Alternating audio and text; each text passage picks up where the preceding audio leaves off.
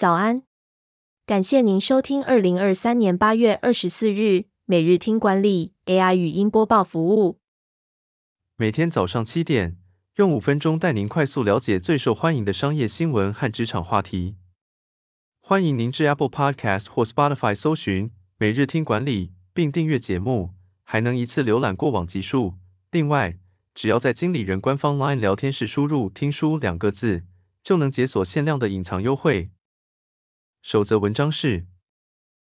你的所得有超过平均吗？主计总处最新调查显示，全台平均月领将近六万，哪个年龄层收入最高？根据主计总处最新的家庭收支调查，二零二二年每户家庭可支配所得平均数是一百一十点九万，较二零二一年增长百分之一点七；每人可支配所得平均数三十九点二万，较去年增长百分之三点八。二零二二年全体家庭消费支出总计七点四八兆，较去年增长百分之二点九。平均每户消费支出八十三点五万。平均每户储蓄二十七点四万。消费支出中，以住宅服务、水电瓦斯及其他燃料占最高比例，其次是医疗保健支出和食品饮料及烟草。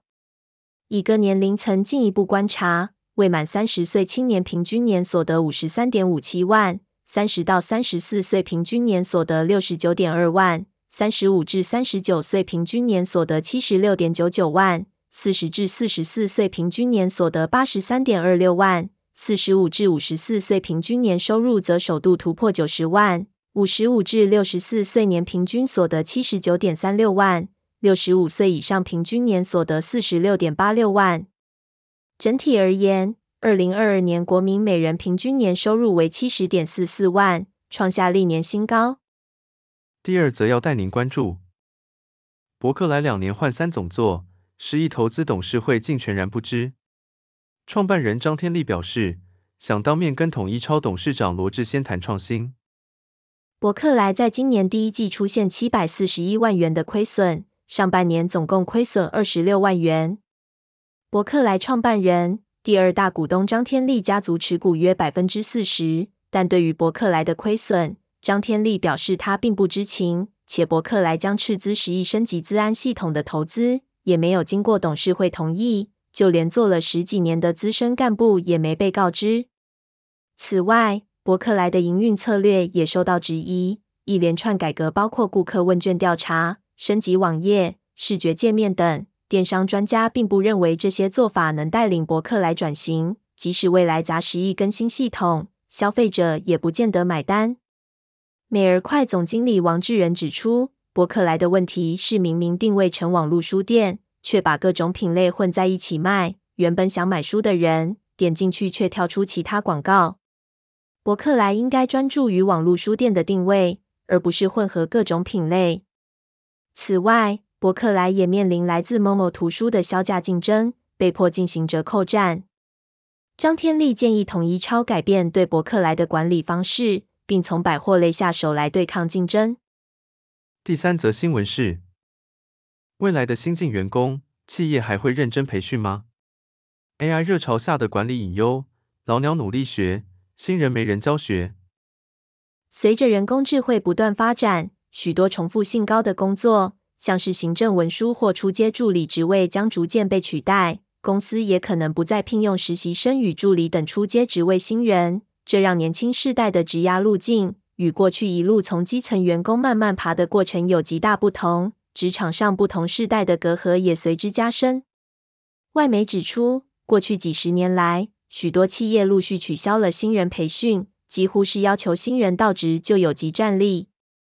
随着 AI 的发展，组织倾向自动化许多初级工作，没人愿意教导新人基本工作流程，熟悉公司业务。麻省理工学院教授奥斯特曼的研究指出，约有五成的员工表示，过去一年中没有接受过雇主提供的职业培训。管理阶层对人工智慧技术的迷恋，正在扼杀年轻世代的职涯发展机会。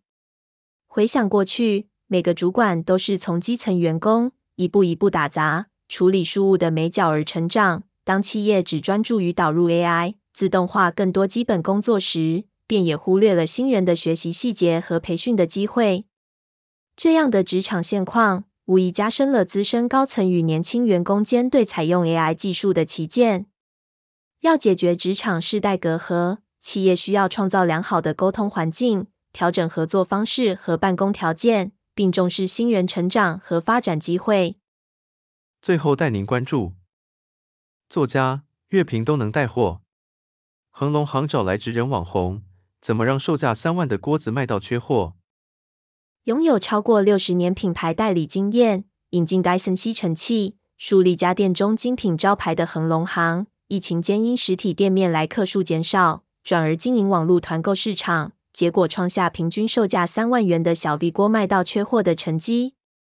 恒隆行的行销策略与传统的网红行销不同，他们不看粉丝数，而是找各界职人来开团，合作对象包括音乐评论家马世芳、作家陈雪。前台北市文化局长，甚至还有拼布老师等，